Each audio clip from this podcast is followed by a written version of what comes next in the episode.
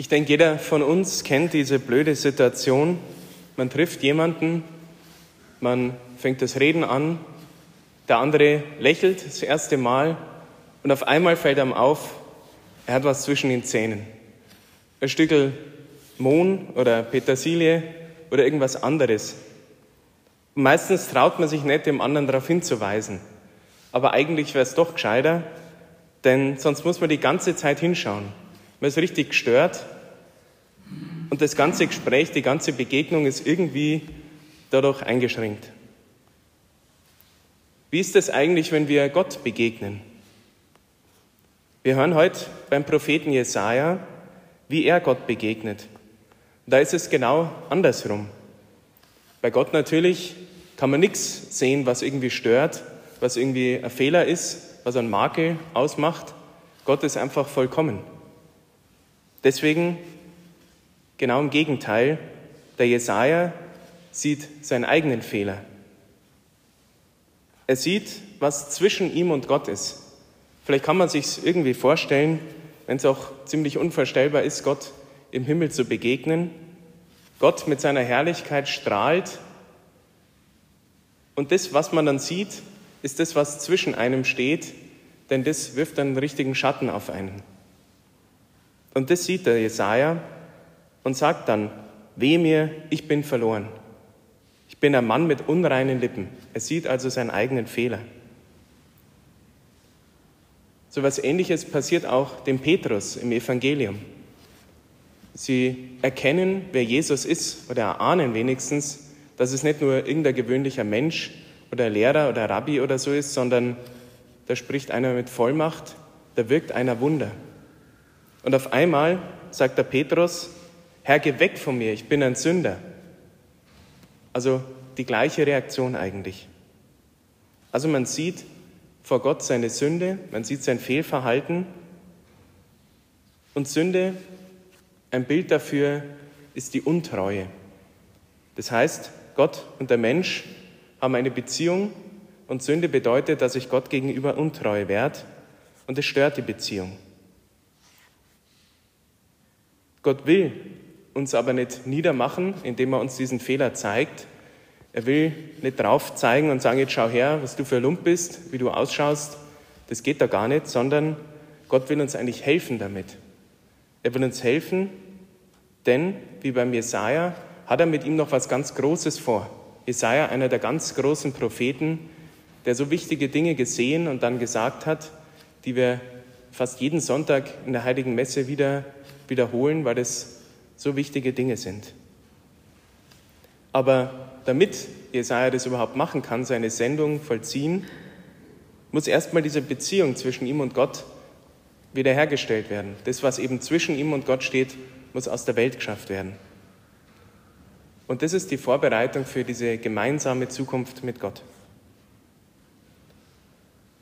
Vielleicht ein Beispiel, um das noch zu verdeutlichen. Stellen wir uns vor, eine Ehe. Zwei Ehepartner Jetzt passiert was Schlimmes, der eine Ehepartner geht fremd und der andere bekommt es mit. Wie ist es, wenn die beiden sich jetzt begegnen? Man kann sich vorstellen, die können sich nimmer in die Augen schauen. Das Vertrauensverhältnis ist gebrochen. Und sie sehen, der, der betrogen wurde, sieht im anderen gar nicht mehr die Person, sondern nur die Sünde, das Fehlverhalten des anderen. Also dieser Blick auf die Person die ganze Beziehung ist gestört. Wie kann jetzt so eine Beziehung wieder hergestellt werden, wieder gerettet werden? Natürlich braucht es erst einmal eine Entschuldigung, dass der andere seinen Fehler einsieht, dass er sich beim anderen, den er betrogen hat, entschuldigt. Aber man merkt gleich, na gut, mit der Entschuldigung ist es nicht getan. Es ist so ein grober Fehler, der da passiert ist, so eine grobe Sache, da braucht es mehr. Dieses Vertrauen, was gebrochen wurde, was vielleicht jahrelang aufgebaut wurde, das muss durch einen Prozess mit viel Mühe, mit viel Kraft, mit viel Liebe wiederhergestellt werden. Es braucht also sowas wie eine Wiedergutmachung. Und dann kann diese Ehe eventuell wieder gerettet werden. Wie kann jetzt aber unsere Beziehung zu Gott wiederhergestellt werden? Und wie kann das gerettet werden?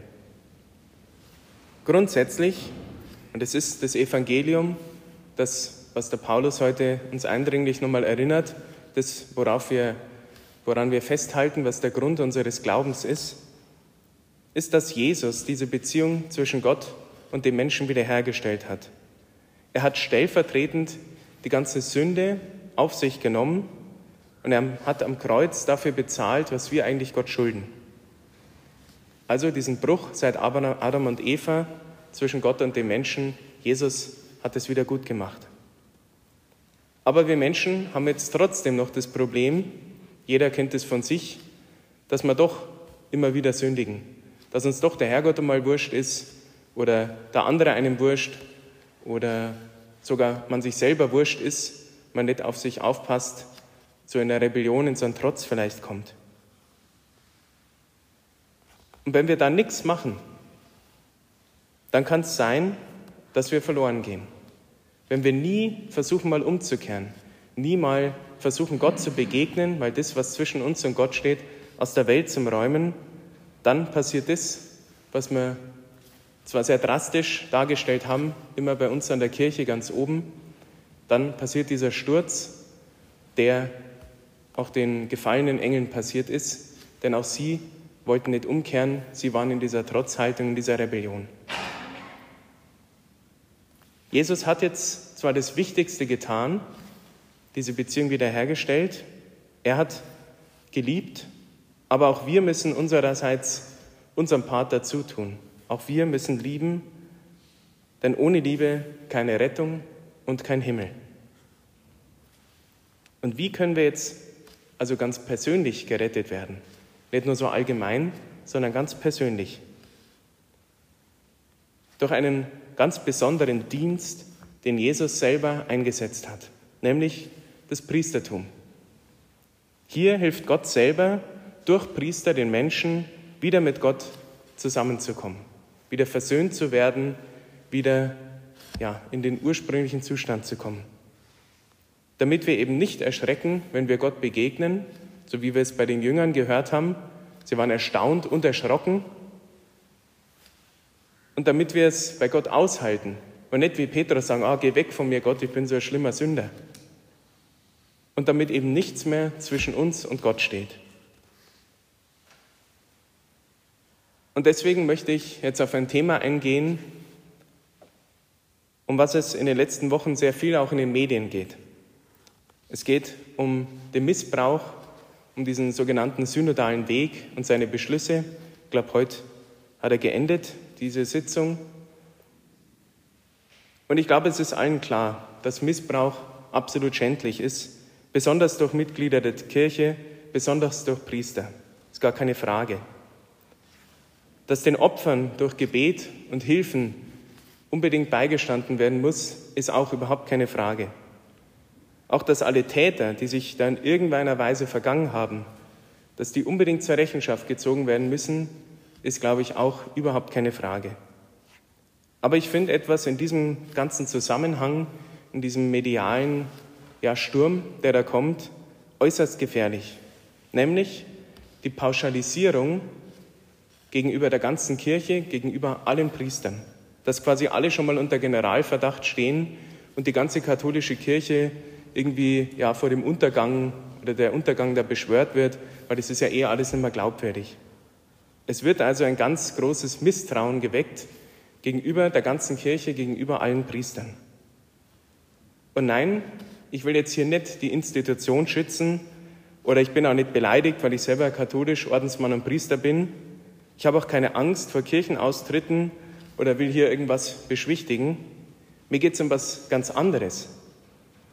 Ich glaube nämlich, dass diese ganzen Diskussionen um das Priesteramt, den Zölibat, dass Priester irgendwie heiraten sollen, dass Frauen Priester werden sollen und letztlich das ganze Konstrukt der Kirche, dass diese ganzen Diskussionen zustande kommen und große Teile davon sinnlos sind, weil man in großen Teilen der Kirche eigentlich gar nicht mehr weiß, wozu Jesus überhaupt die Kirche gemacht hat, gegründet hat und wozu er eigentlich das Priestertum eingesetzt hat. Denn Priester sein ist nicht irgendein Job. Es ist kein altes Arbeitsmodell, das man irgendwie immer wieder an die Zeit anpassen muss. Wir Priester sind auch nicht nur irgendwelche Gemeindevorsteher, die gewählt werden, die man wieder abwählen kann, oder ein Amt, was einfach jeder machen kann, wenn er gerade Lust dazu hat. Das Ganze hat auch nichts mit Macht zu tun, was eben auf diesem synodalen Weg immer falsch verstanden werden will. Also quasi, dass wir Priester von oben herab die Leute gängeln, sondern es ist ein Dienst, also eher von unten her.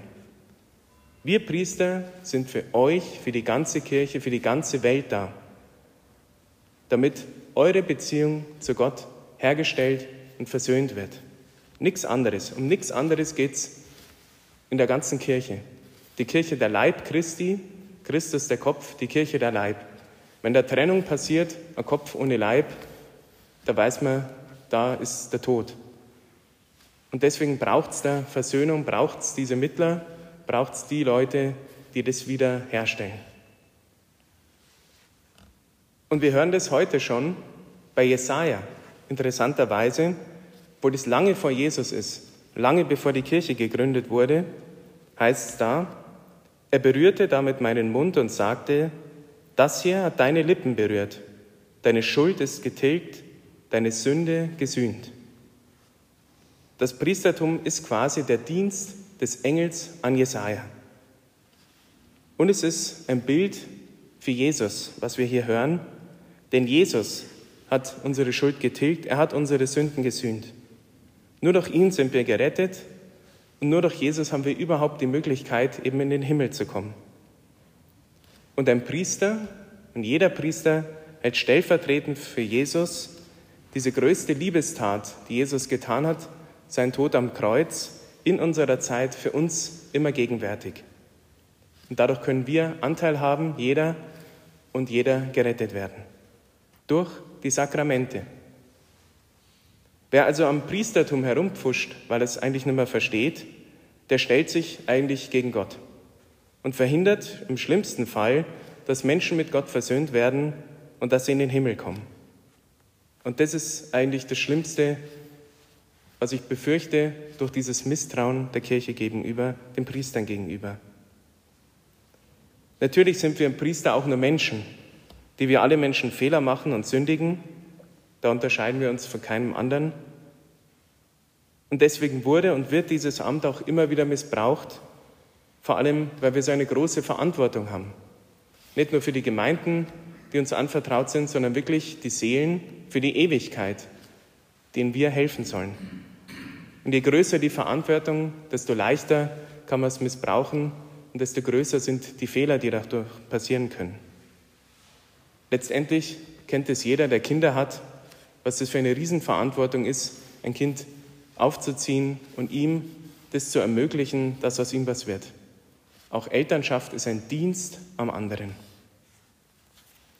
Deswegen, und das soll mein Aufruf heute sein, brauchen wir dringend das Gebet.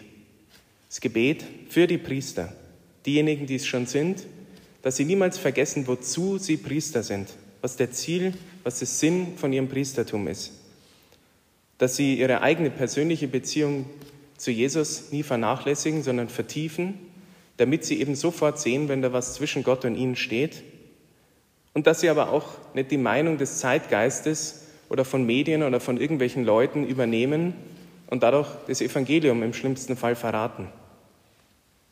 Wir brauchen aber auch das Gebet für alle, die durch Mitglieder der Kirche oder durch Priester gekränkt wurden, dass sie sich trotz allem nicht von der Kirche, von Gott letztendlich, von den Sakramenten abwenden, also nicht ihre Rettung verspielen.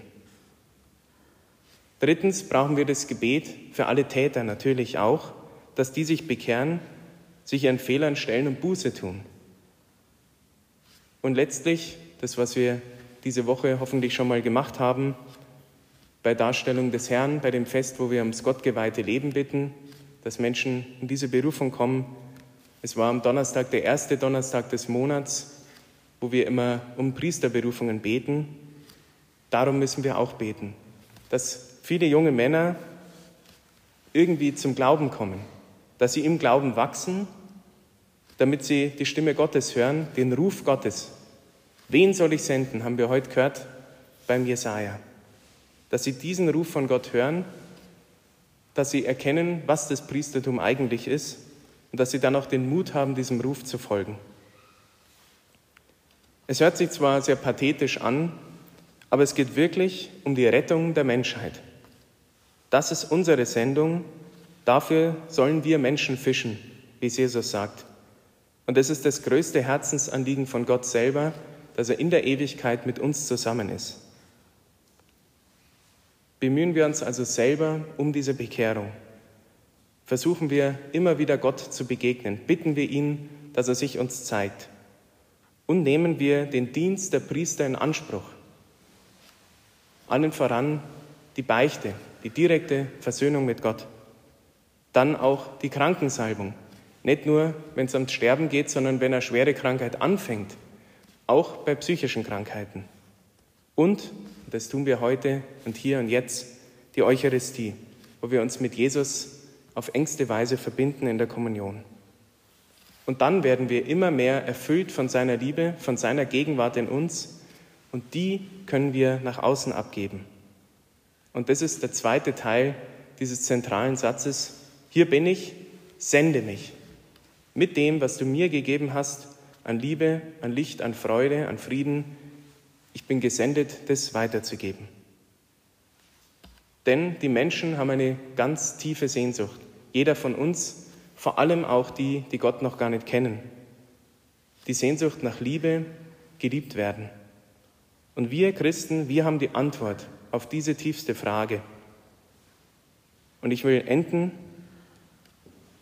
mit dem Satz, der diese Frage beantwortet, mit dem Evangelium in einem Satz. Denn Gott hat die Welt so sehr geliebt, dass er seinen einzigen Sohn hingab, damit jeder, der an ihn glaubt, nicht verloren geht, sondern das ewige Leben hat. Amen.